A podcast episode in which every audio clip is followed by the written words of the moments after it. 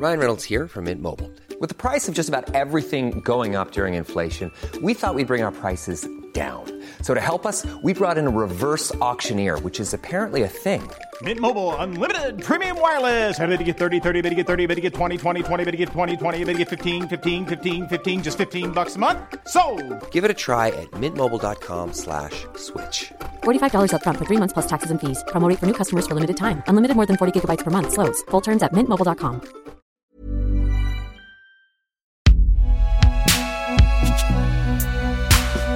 Binge Audio.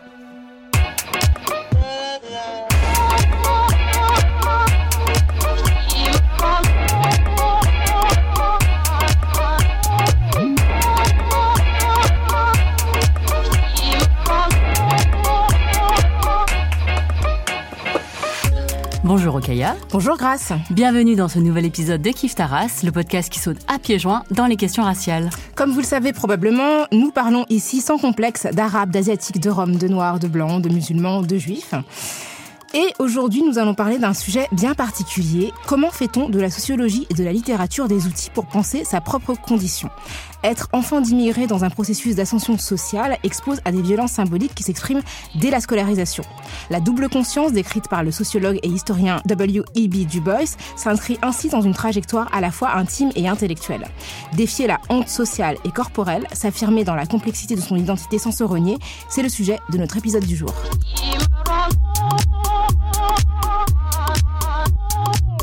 Pour en parler, nous recevons Kautar Archi, enfin nous recevons à nouveau Kautar Archi. Bonjour Kautar. Salut Kautar. Bonjour à vous. Alors, euh, on est vraiment ravis de, de t'avoir à nouveau au micro de Kif Merci. Taras. On, on peut t'entendre dans l'épisode 19 qui s'intitule Littérature francophone mot pour mot, donc mot M-O-T-S pour mot M-E-X. Tu es chercheur en sociologie. Ton dernier ouvrage s'appelle Comme nous existons, qui vient de paraître aux éditions Actes Sud. Alors Kautar, tu es déjà venu, donc tu connais notre rituel. On demande à nos invités euh, s'ils ou elles se situent sur le plan racial. Par exemple, Grâce est asiatique et je suis noire. Enfin, elle est toujours dans cette nouvelle saison. Ça n'a pas changé. Euh, Donc tu as déjà répondu et on te pose à nouveau la question euh, pour les auditeurs qui, nous, qui ne t'auraient pas entendu et au cas où ça aurait changé. Par les temps qui courent, peut-être que je sais pas. Non. Par les temps qui courent, il y a beaucoup de choses qui, qui, qui changent évidemment et qui évoluent, mais euh, pour ma part, c'est une chose qui n'a pas changé. Je suis toujours, euh, toujours une femme arabe. Alors Kautar, tu viens de publier un récit autobiographique qui raconte le parcours d'une Française dont les parents sont originaires du Maroc dans les années euh, notamment 1990. Est-ce que tu peux nous raconter comment t'es venue cette nécessité de formuler ce récit?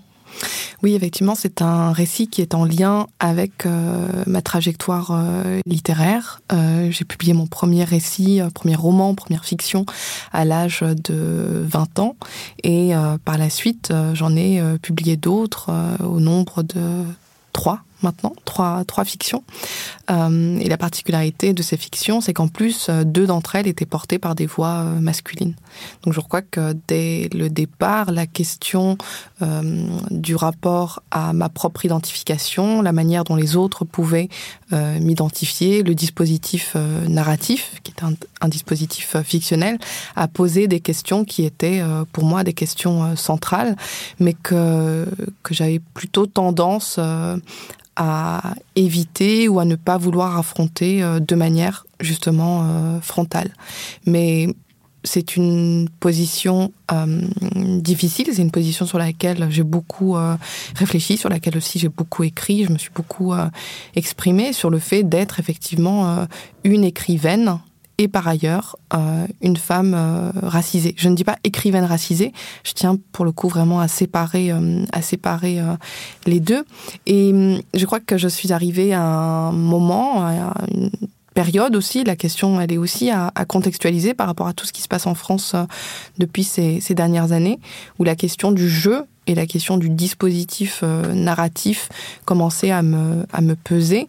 Et j'avais surtout le sentiment que par rapport à la critique, une critique blanche, et par rapport à un certain lectorat, un lectorat blanc en particulier, le fait de lire euh, mes livres tout en ayant à l'esprit que ce sont euh, des romans pouvait leur offrir euh, une forme de sortie de secours, comme si finalement ce que je racontais n'était politiquement pas si grave que ça, car après tout, c'était toujours de l'imaginaire, c'était toujours quelque chose que j'avais inventé.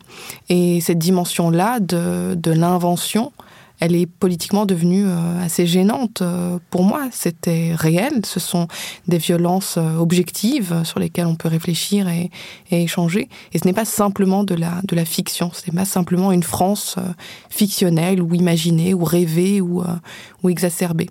Et le recours au, jeu, le recours à un pacte autobiographique très clair qui dit que, nous sommes liés ici par, une épreuve de sincérité, par une épreuve de transparence et que ce que je dis est vrai, même si je ne dis pas toute la vérité, tout ce que je dis est vrai, euh, me semblait être une manière de gagner en frontalité, de gagner en dimension politique, de gagner aussi en capacité euh, critique et de faire de, ce récit euh, autobiographique un espace où il n'est plus possible de recourir à la fiction pour disqualifier le vécu des populations minoritaires. Donc ce que je recherchais, c'était c'était cet effet de transparence, cet effet de miroir qui, euh, qui compte en, autobiographie. Parce qu'en fait, tu avais eu le sentiment lors de tes euh, précédents récits que les personnes les lisaient un petit peu comme euh, quelque chose qui était qui n'était pas réel ou qui ne pouvait pas survenir dans la réalité Oui, le fait de, de me présenter comme romancière pouvait induire ce que je disais relevait de, mon imaginaire, relevait de choses que j'avais inventées et relevait surtout euh, d'une forme de euh, grammaire émotionnelle euh, qui n'avait pas, pas, pas cours dans le, dans le réel. Et ce sont de, de véritables débats que, que, je peux, que je peux entendre, sur lesquels je peux, je peux facilement dire des choses, mais rapporter aux enjeux qui sont les miens et aux nécessités qui sont les miennes, à savoir de travailler et d'écrire sur les, les, violences, de poser cela comme euh, un objet littéraire euh, par, euh, par excellence.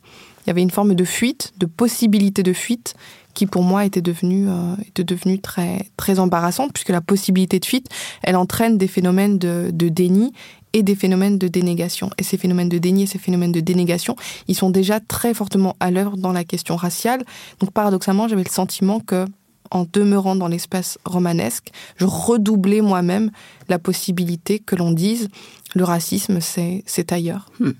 Moi, ça, ça, me parle bien ce que tu dis là, sur la question de la littérature, que ce n'est jamais euh, juste du divertissement. Souvent, on a l'impression que quand on parle de divertissement, on, dépolitise la question en se disant, mm. bon, bah, voilà, c'est euh, pour s'amuser. Il n'y a, a, jamais euh, de plus forte idéologie que celle qui ne dit pas son nom et celle qui n'est pas nommée, en réalité, dans ce qu'on appelle ces, enfin, ce qui est juste pour, pour le fun. Et j'aime bien aussi la, manière dont tu sépares la, la façon d'être écrivaine tout court et le fait d'être une femme racisée, sont, euh, je trouve ça important de, de, de, parler, enfin, de parler de cela parce que on est euh, dans une dans une situation où on a l'impression qu'on on met des adjectifs partout maintenant et mm. que et que ces adjectifs-là seraient utilisés contre les personnes qui les utilisent. Donc euh, voilà, on a l'impression que si on dit femme racisée, hétérosexuelle, etc. Mm. Enfin, c'est c'est on parle beaucoup d'identité et ça crispe énormément alors que quand c'est appliqué aux personnes dominantes, mm. eh bien on a l'impression qu'elles sont qu'elles sont absolument enfin, choquées qu'on implique ces adjectifs. Donc il faut il faut le faut l'utiliser soit pour tout le monde soit pour personne. Et il y a aussi une autre corde à ton arc quand tu, quand tu, quand tu travailles, c'est que tu es aussi sociologue. Et dans ce récit, tu parles de tes parents, ils sont omniprésents, et tu choisis de les désigner par leur prénom. Ils s'appellent mm. Anya et Mohamed. Est-ce que euh, c'est quelque chose que tu, tu installes cette proximité pour le lecteur, pour les lectrices, et ça abolit cette barrière parentale qui peut exister entre le personnage et euh, ses parents est-ce que c'est une manière euh, d'être sociologue et de faire de, toi et de ta famille un sujet de sociologie? Je crois que c'était effectivement très important pour moi de me situer absolument euh, partout et de porter des formes de revendication euh, totales, c'est-à-dire de dire que nous sommes à la fois des images, mais nous sommes aussi des voix. Et je crois que c'est extrêmement important ici de poser la question de la représentation aussi par la question du discours politique et du discours littéraire qui est, euh, qui est porté. Et souvent, je me suis dit, lorsque j'essayais de trouver du courage pour, euh, pour entamer ce, projet d'écriture, qu'après tout, euh, si, si, si j'étais un objet, un objet de discours, à la fois dans la longue histoire sociale française, mais si j'étais aussi un discours, le discours qui permet de justifier des politiques islamophobes, racistes, antiféministes, etc. Et que si individuellement je n'avais pas la capacité à lutter contre ces forces euh, sociales, qui sont des forces qui nous dépassent euh, très très très largement, je pouvais faire une chose qui était euh, de me reprendre, de me ressaisir comme mon propre objet. Et ça, c'est quelque chose qui évidemment m'a beaucoup interrogé et intéressé. Ce sont des, des, des processus de subjectivation qui sont déjà à l'œuvre dans d'autres dans disciplines que d'autres écrivains et écrivaines ont, ont expérimenté et le fait de nommer ici mes parents euh, Anya et Mohamed relève peut-être moins d'une pratique ou d'une réflexion euh, sociologique que d'un sentiment en fait qui était ancré en moi depuis de très nombreuses années puisque ça peut m'arriver d'appeler mes parents par leur euh, prénom euh, respectif et je crois que cela c'est dû typiquement au fait que dans une société post-coloniale, l'expérience d'être un enfant de parents immigrés, c'est une expérience du bouleversement. Alors pas le bouleversement ici au sens euh, romantique euh, du terme, mais un bouleversement euh, objectif, c'est-à-dire que la hiérarchie familiale est bouleversée par l'ordre racial. Le racisme fait quelque chose à la famille. La famille essaie de se protéger de ce, de ce, de ce racisme-là. Et je crois que j'ai compris peut-être beaucoup plus tôt que les enfants des familles nationales que mes parents n'étaient pas que des parents, que mon père et ma mère étaient aussi euh, un homme qui s'appelait Mohamed, une femme qui s'appelait euh, Anya, et que donc ils vivaient aussi euh, d'autres expériences que l'expérience d'être mes propres parents, l'expérience d'être un travailleur, une travailleuse, l'expérience d'être sujet de, de formes d'oppression, de formes de domination. C'est extrêmement important parce que je crois que ça, ça dit effectivement à quel point euh, les, relations euh, filiales et affectives sont, euh, sont marquées par, ce, par ces types de, de, de violences-là. Et évidemment, d'Irania et Mohamed, c'était aussi une manière de les, de les replacer dans leur pleine humanité, humanité qui fait l'objet de débats au quotidien. Eh ben, ce qui est intéressant dans ce que tu dis, c'est que d'une certaine manière, quand euh, on est dans une structure, familiale où les adultes sont affectés par euh, des discriminations, par des oppressions notamment raciales, en fait, les enfants perçoivent euh, plus rapidement que les autres leurs parents comme des individus à part entière. Oui, et je crois que c'est quelque chose que j'essaie de dire. J'ai découvert rapidement et ça a beaucoup marqué, je crois, aussi ma, trajectoire euh, par la suite, euh, que, mes, parents n'étaient pas invincibles, que mes parents n'étaient pas des figures héroïques telles que la plupart euh, des enfants peuvent se le, figurer, et qu'il y a donc une forme d'inversion. J'ai beaucoup voulu protéger mes parents de choses que moi-même je ne, comprenais pas, et je crois que la, structure raciale a cette puissance-là de s'immiscer euh, entre le corps euh, des parents, le corps des, des enfants, et de venir euh, perturber cet équilibre entre ce qui relève de l'espace familial privé et ce qui relève de la sphère publique et, et, extérieure. Et c'est cet ensemble de tensions, moi, qui m'intéressait beaucoup, de dire que les familles sont des familles extrêmement fragiles, mais aussi des familles indestructibles, puisqu'elles sont liées par quelque chose de beaucoup plus fort que le simple sang transmis euh, de génération en génération. Tu évoques aussi, euh, en parlant de tes parents, euh, leur stratégie scolaire, qui a été influencée non seulement par les discours médiatiques, mais aussi par des conseils, notamment de notables locaux. Est-ce que tu peux nous raconter quel impact cela a eu sur ta scolarité? Oui, la question du, déplacement scolaire, puisque nous vivions dans un quartier populaire, hein, un quartier principalement de travailleuses et de, travailleurs qui, au début des années 70, ont été rejoints par leur, par leur famille. Et hum, je crois que mon déplacement, donc, euh, à l'entrée euh, du collège vers ce collège catholique privé qui se situait au, centre-ville et qui a impliqué le fait de prendre un bus, le fait de m'absenter des journées entières, de partir très tôt, de rentrer tard le soir, et souvent quelque chose qui est vu très très positivement quand j'en parlais. On me disait mais c'est formidable, c'est très bien, bravo, vous avez pu devenir ce que vous êtes grâce à grâce à tout cela.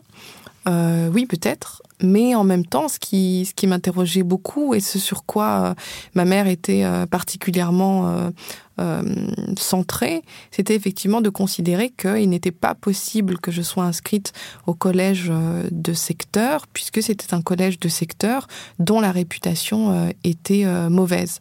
Et derrière cette idée de mauvaise réputation des collèges de secteur, qui sont pourtant des collèges qui facilitent la vie familiale au quotidien, puisque les individus sont les uns avec les autres. On peut rentrer manger à midi chez soi. Le soir, on est à la maison beaucoup plus tôt. On peut travailler plus on peut s'amuser plus quand on est quand on est enfant. C'est un choix malgré tout que ma mère n'a pas souhaité euh, souhaité faire. Et je dis à un moment donné que dans les processus de, justification qu'elle euh, développait, euh, parfois je n'entendais plus ma mère me parler. Parfois c'était la télévision qui parlait, c'était la radio qui parlait à sa place. Et effectivement, elle était très influencée par les médecins, les différents professeurs, enseignants, banquiers, juges, etc., qui lui disaient c'est un collège mal mal fréquenté. Et derrière cette expression mal fréquenté, bout, de, au bout des choses, euh, c'était évidemment l'idée que euh, c'était un mauvais collège au, niveau scolaire faible euh, et infréquentable, parce que fréquenté par des enfants noirs, arabes, roms, et plus globalement ici des minorités raciales. Et donc, ça signifiait que finalement, euh, pour euh, s'en sortir euh, dans cette France du, début des années 2000, il fallait absolument rejoindre le centre-ville, c'est-à-dire rejoindre le monde, le monde blanc. Et ça, c'est quelque chose, oui, qui évidemment m'a beaucoup, beaucoup interrogé, ce qui signifie que c'est un déplacement qui, a aussi des fondements racistes. C'est parce qu'il y a eu du racisme que, que, ce, que ce déplacement a été, euh, a été motivé. Je pense que c'est quelque chose aussi qui, euh, dans lequel beaucoup de personnes peuvent se reconnaître, parce que tu parlais du début des années 2000, mais aujourd'hui, 20 ans après, je, je, c'est un, c'est un discours que, que l'on entend souvent, de, ne, de déserter l'école de secteur, même aussitôt que la primaire, hein, aujourd'hui, tu parlais de, de l'Est, puisque c'est mm. un récit qui est ancré dans l'Est, mais je pense qu'en Ile-de-France et partout ailleurs en France, on peut, on peut s'y reconnaître. Il y a vraiment euh, cette idée que... C'est une question. Comment est-ce que cet amour parental, hein, qui, euh, qui veut le meilleur pour ses enfants, euh, comment il peut se, se, défaire de ce regard social qui est porté sur les enfants dits de l'immigration et, et, et, comment on peut essayer de concilier cette volonté de voilà, faire des choix éducatifs, mm. on va dire, qui leur offre un avenir, euh, avec euh, le fait que ça, parfois ça nous isole euh, mm. des nôtres, hein, et, et, ça peut même nous mettre en porte-à-faux avec une certaine idée de loyauté mm. envers les personnes qui constituent notre notre communauté. Et, tu le dis dans ton dans ton récit. Oui, c'est quelque chose qui comptait qui comptait à mes yeux puisque je, je raconte la première année à l'université en faculté de sociologie et je dis que c'était pour moi un moment extrêmement émouvant, pas parce que je découvrais la, sociologie ou que j'étais désormais à l'université, mais parce que c'était un moment de retrouvailles. Et c'est à ce moment-là où je retrouvais euh, ces euh, enfants avec lesquels j'avais été euh, scolarisée, dont j'avais été séparée. Et finalement, à l'université, on se retrouvait tous au même point. Ce qui interroge aussi le détour. C'est aussi une question que je m'étais posée. Je m'étais demandé, mais finalement, puisque à 19, 20 ans, on se retrouve tous là, dans cette université, en faculté de sociologie ou euh, d'administration économique et sociale ou autre. En quoi, en quoi le détour était nécessaire En fait, pourquoi la ligne droite, finalement, euh, n'avait pas été euh, suffisante? Et quel est, quel est le sens de ces formes d'ascension en lesquelles on croit? Puisqu'au final, au sortir du, lycée, j'avais malgré tout été orientée vers une faculté de, euh, sociologie, comme ses camarades qui n'avaient jamais quitté euh, euh, leur monde, leur monde natal. Mais je crois que pour les familles, ce sont des choix qui sont évidemment des choix extrêmement complexes et qui, qui, qui, mettent à mal euh, des formes de rationalité euh, qu'on juge parfois être des rationalités euh, irrationnelles, c'est-à-dire fondées sur une forme de, de méconnaissance. Mais la méconnaissance, elle est là, évidemment, bien sûr qu'il y a des difficultés à saisir les bonnes informations. Et je crois que ce qui, ce qui, peut, ce qui peut être important, c'est de, malgré tout, parvenir à tenir, à tenir les différents bouts de la corde ensemble. C'est-à-dire que les déplacements sociaux, les formes de mobilité sociale, même si encore une fois, on peut, vraiment l'interroger dès qu'on fait entrer la question du genre et dès qu'on fait entrer la question de la race, on voit que la question de la mobilité sociale, elle est, euh, elle est, à, elle est à relativiser, elle est vraiment à, remettre en, perspective. Mais malgré tout, ce sont effectivement des, processus euh, qui appellent des formes de conscientisation et des formes de politisation euh, qu'il faut, qu'il faut aussi faire advenir. Ce que tu dis, c'est que malgré euh, les efforts de tes parents, finalement, à la fin de ta scolarité euh, dans le secondaire, tu as été orienté vers euh, dans, la, dans, ce qu'ils essayaient peut-être d'éviter plus ou moins consciemment. Qu'est-ce qui s'est passé en fait? En fait, j'ai été dans un, dans un lycée qui lui aussi était un lycée privé, qui lui aussi était un lycée plutôt privé et conservateur. Et, hum, et c'est ça fait partie de cet instant où les chemins euh, des élèves, selon leurs capitaux sociaux, surtout les capitaux sociaux des parents, commencent à se, euh, à se diviser. Et comme je, je le dis dans, dans l'un des chapitres, euh, pendant toute une période, une partie de la classe, c'était plutôt les, les garçons d'ailleurs, avaient avec eux constamment des enveloppes, des enveloppes brunes, qui sont les fameuses enveloppes à l'intérieur desquelles on glisse les papiers qui vont constituer le futur dossier pour les différentes classes préparatoires pour les voyages à l'étranger, les séjours euh, linguistiques, etc. Et une autre partie de la, de la classe ne, ne possédait pas ces enveloppes, euh, ces enveloppes brunes. Elle se laissait simplement porter par euh, le flot des informations ou l'absence d'informations qui, qui leur venaient ou qui ne leur venaient pas. Donc j'ai simplement, à un moment donné, été intéressée par quelque chose qui était une sorte de d'imaginaire, qui était l'imaginaire de, la sociologie, puisqu'on commençait à étudier cette, euh, euh, cette discipline-là. Et je n'avais aucune conscience de la nécessité de préparer euh, quoi que ce soit qui soit en lien avec un avenir professionnel ou avoir, avec des formes d'intégration sociale. Tout ça était absolument absent de mon, de mon esprit, mais omniprésent dans l'esprit d'autres d'autres élèves. Et on voit ici à quel point, effectivement, les capitaux sociaux, si on peut les rattraper par des formes de déplacement géographique, socialement, ce sont des choses qui, malgré tout, euh, creusent toujours un, écart. Dans ce livre, tu narres aussi euh, une histoire de violence que tu décris dans ces termes. Cette expérience enfantine et primordiale de la race. Est-ce que tu peux nous euh, raconter cette rencontre avec deux jeunes filles blanches dans un bus et ce qu'elle a provoqué chez toi? Je crois que pour les personnes effectivement qui euh, sont euh, susceptibles d'être euh, atteintes par des formes de, racisme, d'un point de vue littéraire, il y a presque maintenant toujours une sorte de passage obligé, mais qui pour le coup n'est pas qu'un passage littéraire, mais aussi un passage politique et de subjectivation de, de soi. C'est d'essayer de se remémorer à quel moment dans notre trajectoire nous avons expérimenté pour la première fois ce sentiment d'altérité radicale. Et cette, euh, cette altérisation, euh, aussi loin que j'essaie de m'en, de m'en souvenir, elle remonte effectivement à ce, à ce premier jour euh, de départ pour le collège dans un bus.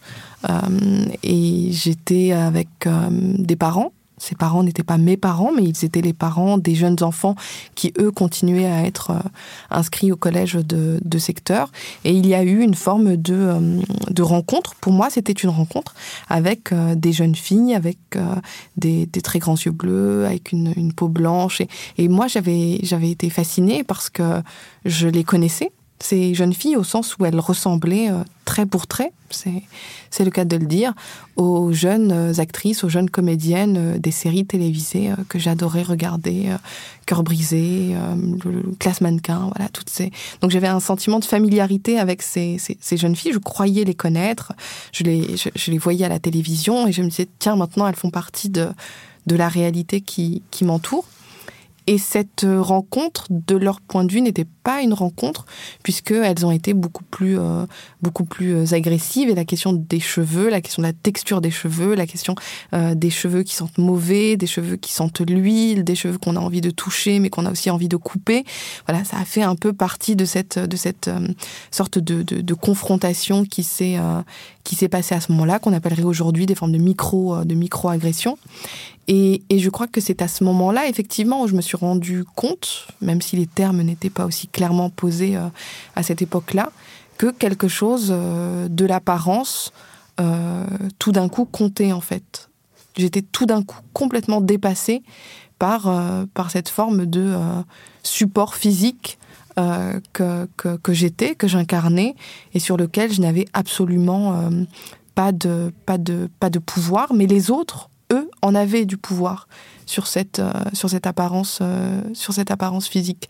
Et je décris cela, je décris cette sorte de moment euh, étrange où je découvre que je, peux m'identifier en des personnes, mais des personnes, elles, peuvent ne pas parvenir à s'identifier à moi. Et c'est cette forme de non-réciprocité, cette forme de non-rencontre qui, qui, qui, comptait pour moi, parce que vraiment, je pense que ça fait partie des, des formes de rupture autobiographique à la fois intime et infime qui, euh, qui participent à construire par la suite euh, notre regard, euh, mais aussi notre capacité ou pas à nous habituer au regard des, autres. Et toi, com comment tu l'as vécu cette expérience? Est-ce que ça t'a interrogé sur ton apparence? Est-ce que ça a modifié ta perception de toi? Est-ce que ça a installé un gouffre que tu n'avais pas identifié auparavant entre ces, jeunes filles et toi Tu étais adolescente. Hein ça a figé une définition euh, très stricte de ce qu'est la beauté. C'était euh, c'était elle et ce n'était pas moi.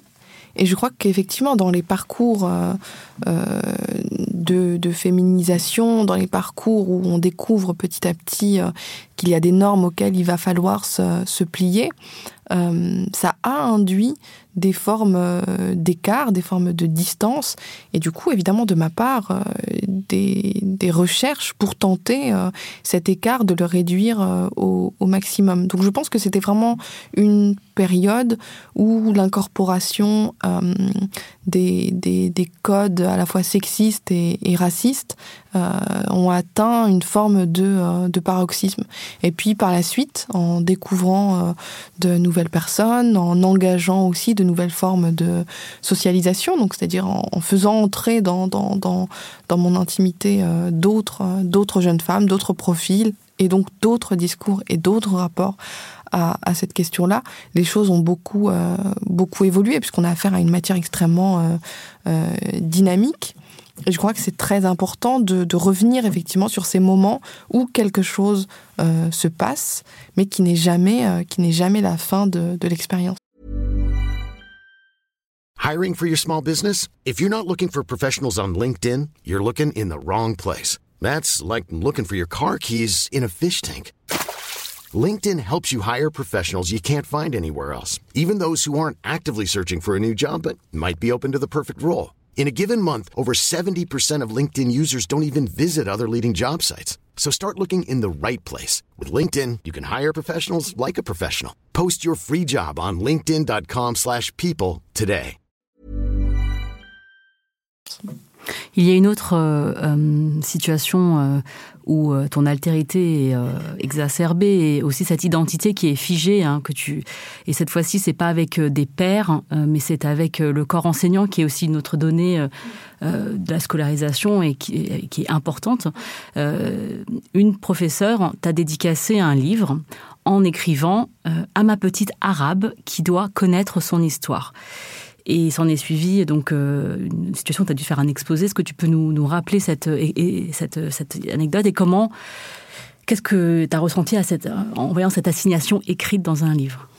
Oui, ce sont vraiment des expériences sur lesquelles je reviens parce qu'elles me semblent absolument fondatrices et elles sont presque à chaque fois euh, des, des cas d'école de ce que euh, de ce que la, domination peut avoir de plus subtil et de plus euh, et de plus sophistiqué. Et effectivement euh, dans, dans ce cadre là euh, c'était une enseignante de laquelle je me sentais extrêmement proche et je crois qu'elle aussi se sentait proche proche de moi. Donc on était dans quelque chose de plutôt de plutôt aimant de plutôt de plutôt favorable et, et, et positif. Et cette dédicace elle a été extrêmement marquante parce que tout d'un coup ce n'est pas que je découvrais que j'étais euh, arabe. Moi, je n'ai pas de, je, ne pense pas avoir eu de difficulté à, à comprendre euh, cela. C'était une langue qu'on parlait à la maison. C'était des vacances particulières. Donc ma, ma, difficulté, elle s'est située plutôt au fait d'y être entièrement réduite. C'est ce phénomène-là, moi, qui me, qui, me, paraissait plus, plus complexe. Et c'est vraiment le, principe même de euh, l'assignation. C'est-à-dire euh, ce phénomène euh, un peu en entonnoir qui, qui nie et qui vous refuse l'ensemble de votre complexité et qui vous, qui vous attache comme on attache euh, une pierre avec, un, avec une corde et on, jette ça à la mer, tout d'un coup, euh, vous, êtes, euh, vous êtes lié, vous êtes, vous êtes alourdi, vous êtes noyé par quelque chose qui n'est pas en totalité ce que vous êtes. Ça peut être une expérience. Moi, je n'avais pas de difficulté, encore une fois, à me, à me vivre et à me percevoir comme, comme, comme une fillette, comme une fille, comme une jeune fille arabe, mais c'était vraiment cette fermeture qui me paraissait extrêmement, euh, extrêmement violente. Et puis euh, le, le, ma petit arabe aussi qui était extrêmement euh, violent parce qu'un élément de possessivité aussi fort que, que celui-là. Moi, j'étais dans un lycée très conservateur alors que j'estimais que j'étais extrêmement libre et, et, et c'était, c'était complexe de ce point de vue-là. Et ce que tu as demandé l'enseignante, c'est qu'elle elle t'a fait, enfin, tu as lu le, texte, et ensuite elle t'a demandé de faire, de, de, le restituer en fait devant une classe à elle, une autre classe.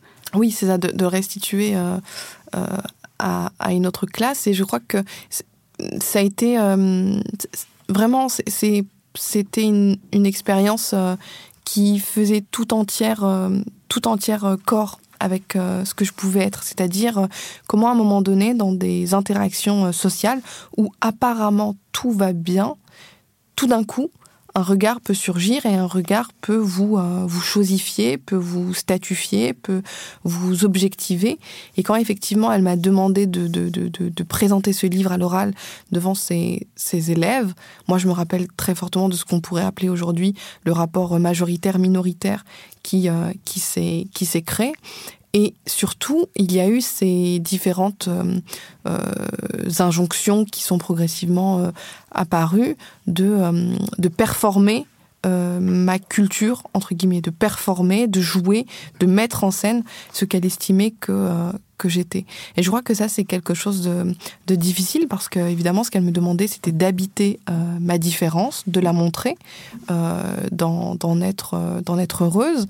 Euh, mais cette différence, c'est une différence euh, absolument inhabitable puisqu'elle elle me coupait de tous mes autres camarades qui, eux, étaient dans une forme de normalité, c'est-à-dire de normes.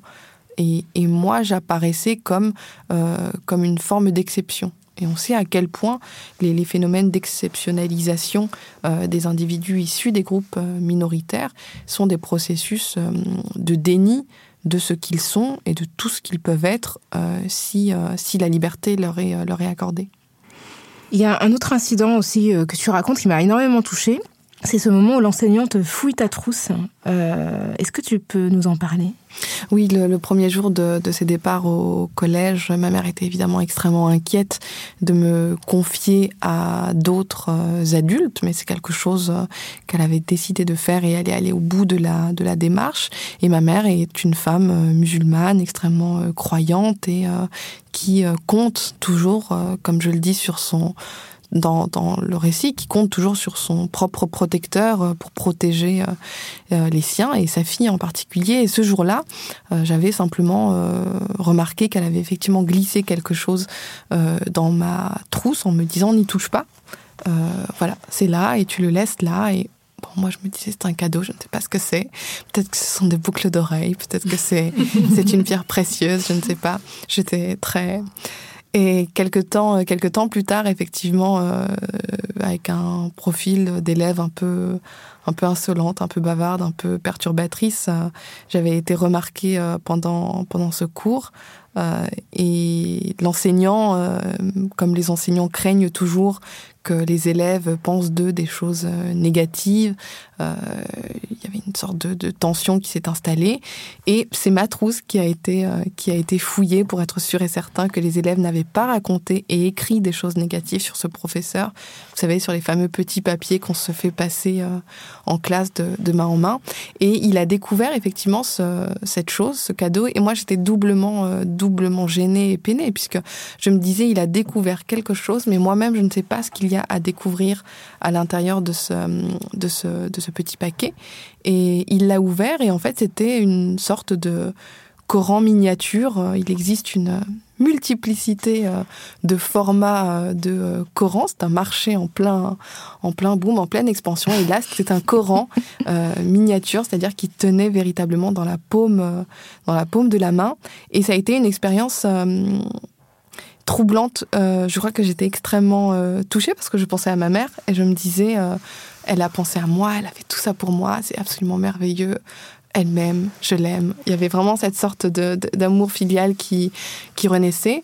Et j'étais aussi absolument euh, triste d'avoir, euh, par, euh, oui, par une forme d'insolence, gâché son cadeau en fait. J'avais fait en sorte que ce cadeau ne soit plus un cadeau. Il avait été découvert. Il avait en plus été découvert par un professeur qui, qui était très très inquiet de découvrir quelque chose de cet ordre-là et qui ne comprenait pas ce que c'était. Et le petit Coran miniature a, a fini euh, sa, sa, triste vie, sa petite vie euh, dans la dans une forme de, de corbeille, le genre de corbeille, vous savez, dans les tiroirs où on range les craies, les ciseaux où on confisque toutes ces choses euh, aux élèves. Et cette confiscation, évidemment, pour moi, elle, a, elle était marquante parce que ça, ça, me, ça me culpabilisait beaucoup par rapport à ma propre mère. Et en même temps, euh, j'étais très gênée de, ce professeur qui tout d'un coup me disait mais qu'est-ce que c'est que qu'est-ce que c'est que ça? Qu'est-ce que qu'est-ce que vous faites avec ça? Dans tes inspirations, il y a euh, un livre que tu cites dans ton ouvrage, qui est celui du sociologue Abdelmalek Sayed, La double absence, qui, a été un révélateur pour toi. Euh, tu dis euh, qu'il t'a, euh, et je te cite, aidé à tuer la honte. Et tu utilises aussi une autre formule qui est celle de venger ta race, qui rappelle ce que dit Annie Arnaud dans son travail. Est-ce que tu peux nous raconter comment est-ce que bah, ces, ces, auteurs, ces autoristes ont résonné en toi? Oui, euh, la découverte d'Abdelmalek Sayad, elle s'est faite de manière assez, euh, assez fortuite et d'une manière assez, euh, oui, assez, assez ordinaire. Le, professeur de, sociologie d'SES, on disait à l'époque, nous avait distribué des, textes et parmi ces textes-là, il figurait quelques, quelques passages de ce, de ce livre important, La, double absence d'Abdelmalek euh, Sayad. Et je crois que je n'avais même pas lu véritablement les, les, les, chapitres, je m'arrêtais simplement euh, au titre. Et les titres euh, étaient pour moi déjà extrêmement parlants. Ça parlait du poids des mots, ça parlait de l'absence, ça parlait de la question du corps. Et tous ces mots-là, vraiment, je m'en souviens comme formant une sorte de, de, nuée de lucioles et je me disais là en fait euh, il y a de la lumière. Là il y a peut-être quelque chose euh, à, à, suivre. Donc ça veut dire que j'avais un rapport au savoir et à la lecture qui était un rapport euh, assez affectif puisque complètement dénué de stratégie quant à des formes d'ascension sociale ou de placement dans les dans les bons univers sociaux. Donc j'avais une sorte de de, rapport euh, euh, quasi fusionnel avec ce que je pouvais lire euh, et cela d'autant plus que j'estimais que ce que je lisais euh, n'avait pas d'autre importance que l'importance que moi je lui, je lui accordais. Et la découverte d'Abdelmalek Sayed, comme je le dis, oui, ça a été une découverte fondamentale. Il s'appelait Abdelmalek. Ça disait déjà quelque chose euh, d'une forme de, de, de, de, de connivence, d'une forme de camaraderie euh, que moi, que moi j'aimais beaucoup à cette, à cette époque-là. C'était une forme de famille que je recomposais comme, comme je le pouvais.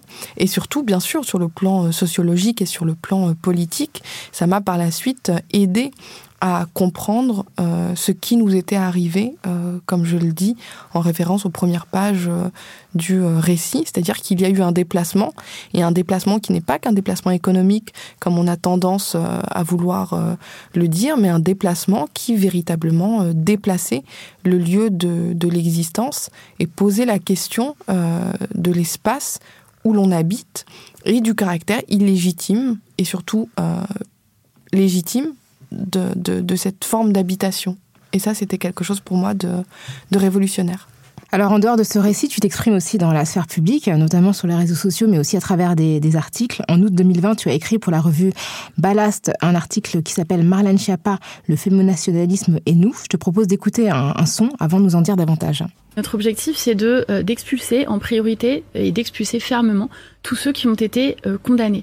Moi, c'est quelque chose que j'avais obtenu en 2018 auprès d'Edouard Philippe dans un comité Condamné ou en situation irrégulière sur le territoire, c'est pas la même chose. Alors hein. moi, je vous donne euh, deux exemples et je vous partage ma priorité. Notamment, par exemple, les personnes qui sont radicalisées et les personnes qui ont été reconnues coupables de violences conjugales ou de violences sexistes et sexuelles. C'est une décision qui avait été prise sous Édouard Philippe que j'avais moi-même proposée et portée dans ce comité interministériel. Et l'idée, c'est qu'on on fasse en sorte, eh bien, d'être concret. Je peux dire que 174 personnes se sont vues, par exemple, retirer leur protection et donc leur statut de réfugié dans les six derniers mois pour que leur expulsion soit permise, soit parce qu'ils euh, étaient radicalisés, soit parce qu'ils étaient coupables de violences conjugales. Donc c'est Marlène Schiappa qui s'est exprimée sur CNews Europe 1 le 1er juin 2021. Euh, est-ce que tu pourrais nous donner euh, en premier lieu ta définition du fémonationalisme et quel rôle, et nous dire quel rôle joue Marlène Schiappa et joue le gouvernement justement dans la définition politique de ce, mouvement Oui, le fémonationalisme, euh, c'est un concept euh, qui euh, a été développé ces dernières années par une chercheure qui s'appelle Sarah Faris.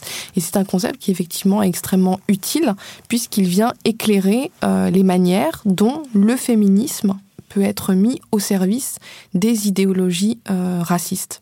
Donc c'est l'idée d'un détournement de la question des droits des femmes à des fins euh, anti, euh, anti, antidémocratique et à des fins d'exclusion euh, de l'altérité raciale.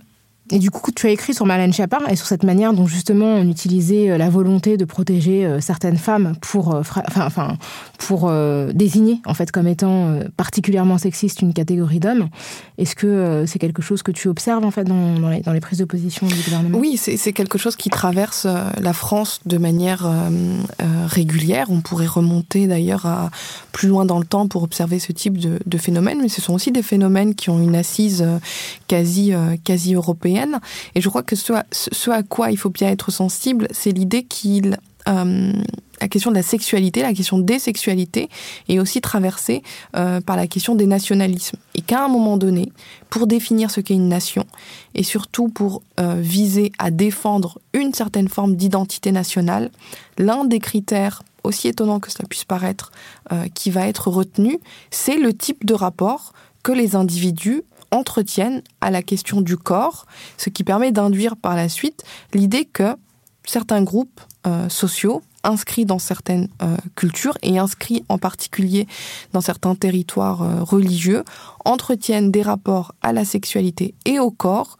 qui prouvent soit leur état d'avancement, c'est ce qu'on appelle les démocraties euh, sexuelles, et la France croit être une démocratie sexuelle, ou alors euh, des formes d'arriération, euh, c'est-à-dire que ces sociétés et ces individus ne doivent absolument pas entrer en contact durable avec les sociétés modernes et occidentalisées, parce qu'elles portent le risque de formes de dégénérescence du, du, point de vue de l'égalité homme-femme. Donc c'est quelque chose qui est extrêmement présent et qu'on remarque aussi très fortement dans les discours qui visent à défendre euh, la laïcité, par exemple, puisque la laïcité euh, est aujourd'hui, même si ça fait un certain temps que c'est que c'est le cas, mais c'est aujourd'hui typiquement un discours sur l'égalité homme-femme. Et comme on présume que certaines sociétés ou certains groupes ne respectent pas l'égalité homme-femme, après tout, euh, c'est justifié, c'est légitime de les exclure, de les déshumaniser, euh, de leur retirer des titres euh, de séjour, d'aller même, pourquoi pas, leur faire leur faire la guerre directement sur place. Ce que je trouve intéressant dans ce que dit Marianne Schiappa, c'est que, en fait, elle, elle, elle, décrit deux types de délits qui doivent faire l'objet d'une attention particulière. Donc, soit la radicalisation, et donc là, on a tous les préjugés islamophobes, soit le fait d'être violent vis-à-vis des femmes, alors qu'en fait, il est possible de, d'être à l'origine de nombreux délits et de nombreux crimes. Donc, le choix particulier de ces deux délits-là comme étant euh, particulièrement le fait de ces hommes-là qu'on imagine musulmans, parce qu'en fait, il y a plein de réfugiés qui ne sont pas musulmans. Enfin, donc, euh, pourquoi, enfin, et quand on parle radicalisation, on n'a plus besoin de, de préciser euh, islamiste. Et cette violence faite aux femmes, enfin, elle est aussi le fait de personnes qui ne sont pas euh, en situation euh, de fragilité administrative. Donc comment ces personnes-là sont sanctionnées Et il y a tout cet implicite-là aussi qui désigne euh, un type d'homme, euh, effectivement, qui appartiendrait à cette société que tu désignes comme étant perçu comme arriéré. La, la, relation, elle est, elle est vraiment extrêmement euh, forte, c'est-à-dire que la manière dont on va décider de parler et dont on va décider de traiter les hommes des groupes racisés a évidemment pour enjeu euh, de surélever constamment le comportement égalitaire euh, des hommes qui appartiennent euh, au groupe au groupe blanc. Ce qui fait qu'on observe des phénomènes qui obéissent à une certaine forme de, de logique de vase communicant, puisque médiatiquement et politiquement, on va insister et on va survisibiliser les violences sexistes et sexuelles qui existent et qui sont produites par des hommes euh, des groupes euh, racisés, ce qui va en contrepartie, en contrepoint, venir invisibiliser les violences sexistes et sexuelles qui sont commises par les hommes euh, des groupes blancs et plutôt en contexte bourgeois. Ce qui a des impacts aussi sur le vécu de ces femmes-là, puisque ça veut dire qu'on survisibilise les violences sexistes et sexuelles qui surviennent du côté des femmes euh, issues des groupes euh, dominés, et que les violences sexistes et sexuelles qui surviennent au sein des groupes euh, dominants, au sein de la bourgeoisie, au sein de l'aristocratie, etc., sont plutôt des cas qu'on va tenter euh, de cacher, d'amoindrir, et sur lesquels on va tenter de ne pas trop apporter euh, l'attention. Donc à la fois le sexisme pratiqué et le sexisme vécu sont complètement traversés par la question, euh, raciale et posent du coup aussi de manière extrêmement forte la question de l'efficacité du féminisme blanc et en contrepoint la question de la nécessité euh, d'un féminisme intersectionnel. Et c'est vraiment une, une, musique assez récurrente, hein, cette utilisation euh, d'une définition euh, non seulement réductrice de la notion d'égalité homme-femme, mais aussi l'utiliser contre la, justice sociale pour d'autres groupes. Hein. Et on a d'autres, un autre exemple d'une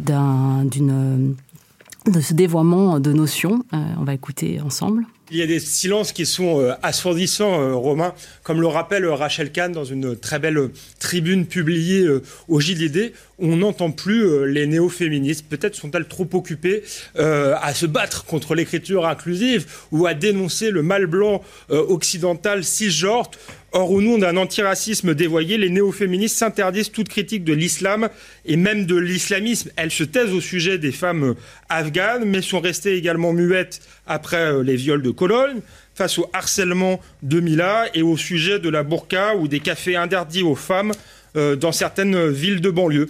À leurs yeux, le, patriarcat et même la déshumanisation de la femme, hein, pour le cas de, de l'Afghanistan, reste acceptable dès lors qu'il est musulman ou qu'il vient d'un pays non occidentales. Dans leur vision manichéenne, il n'existe qu'un seul coupable, qu'un seul bouc émissaire, le mal blanc occidental, tandis qu'à leurs yeux, le musulman, entre guillemets, ou le migrant est une victime par essence, qui, ce qui excuserait ses éventuels crimes. C'est un fait néo-féministe qui se présente comme antiraciste. En réalité, il est euh, anti-universaliste mmh. et ethno-différentialiste. Ce n'est rien d'autre qu'un racisme inversé. Alors, voilà. voilà, c'est la question. Voilà, c'était sur la matinale du, euh, de CNews du 24 août euh, dernier.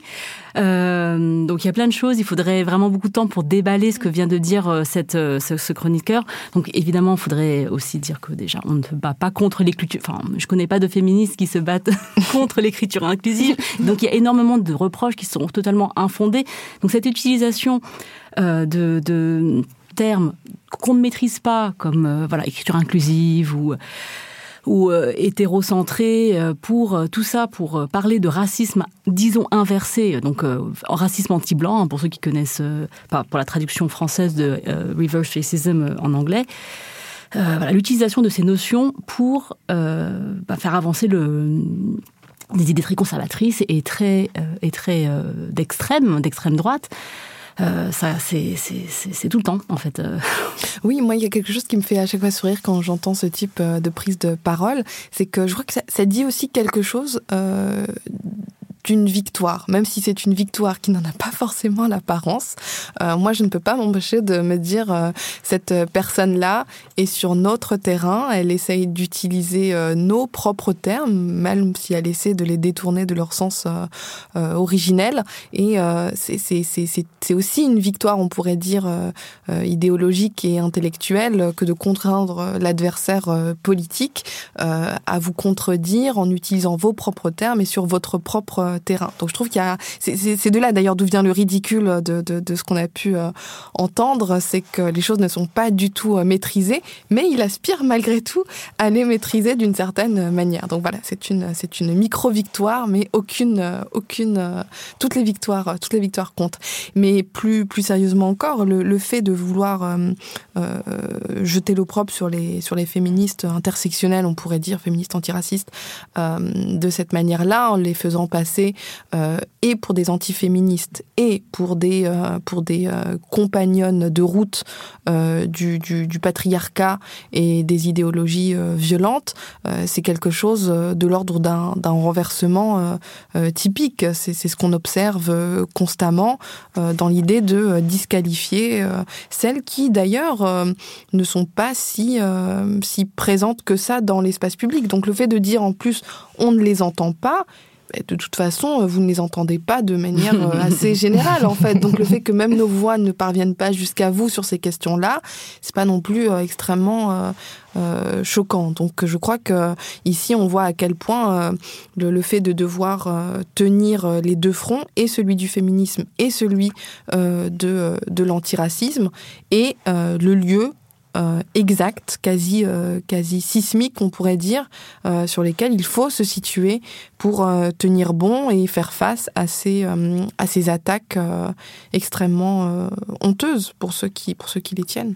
Puisque dans sa, dans sa chronique, il passe plus de temps en fait à parler de féministes qui, à ses yeux, ne s'expriment pas que des mm. personnes en fait qui sont victimes des talibans. C'est-à-dire que au lieu de citer des, justement des personnes qui mm. sont en révolte, en résistance par rapport à l'oppression des talibans, en fait, il va chercher euh, a expliqué qu'en gros, c'est du racisme anti-blanc. Donc c'est lui la victime en fait indirecte des talibans et pas les femmes afghanes. C'est complètement parce que enfin, j'ai l'impression qu'il y a plus d'empathie pour le mal. Enfin, je sais pas, je pense pas que ce soit une impression, mais pour le mal blanc occidental cisgenre qui c'était deux fois plus en fait que euh, les personnes dont on est censé euh, être solidaire. Oui, et puis ça dit bien aussi à quel point tout ce qu'il se passe à l'échelle internationale, au regard de la médiocrité du journalisme ambiant français, est sans cesse ramener à des problématiques franco-françaises euh, où il est question, euh, pour aller extrêmement vite, de disqualifier euh, les personnes minoritaires qui, qui s'expriment et qui tentent de vivre intellectuellement et de contribuer au débat, au débat public. Donc il y a un phénomène en plus d'aspiration de ce qui se passe à l'échelle internationale pour des, pour des, des, des conflits de politique intérieure qui sont, qui sont, très, qui sont très faibles et qui disent à quel point euh, c'est vraiment là qu'il faut être. Paradoxalement, euh, si on essaye de, de, de continuer d'être un peu euh, positif ou, optimiste, moi je trouve qu'à chaque fois ça vient rejustifier euh, nos, nos, positions, nos prises de parole, nos travaux euh, respectifs, puisque c'est à cet endroit-là même qu'ils décident eux de réagir on va rester sur cette note euh, positive et optimiste euh, et de victoire euh, pour terminer ce numéro de Kif Taras avec Kautar Archi. Tu es chercheur en sociologie, écrivaine et tu as écrit ce récit très puissant qu'on recommande, Comme nous existons, paru aux éditions Actes Sud. N'hésitez pas à nous faire part de vos opinions sur ce qu'on vient de dire. Je suis sûre que ça va vous, euh, ça va vous donner plein de réactions, plein de, plein d'opinions. Euh, si vous avez des commentaires, des questions, si vous êtes d'accord, pas d'accord, n'hésitez pas. Écrivez-nous à kiftaras@binge.audio. Contactez-nous sur les réseaux sociaux avec le hashtag kiftaras, at kiftaras sur Twitter, sur Facebook et euh, Instagram.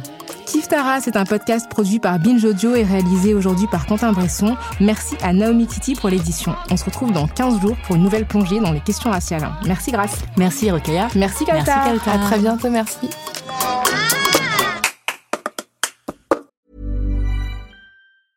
Even when we're on a budget, we still deserve nice things. Quince is a place to scoop up stunning high-end goods for 50 to 80% less than similar brands.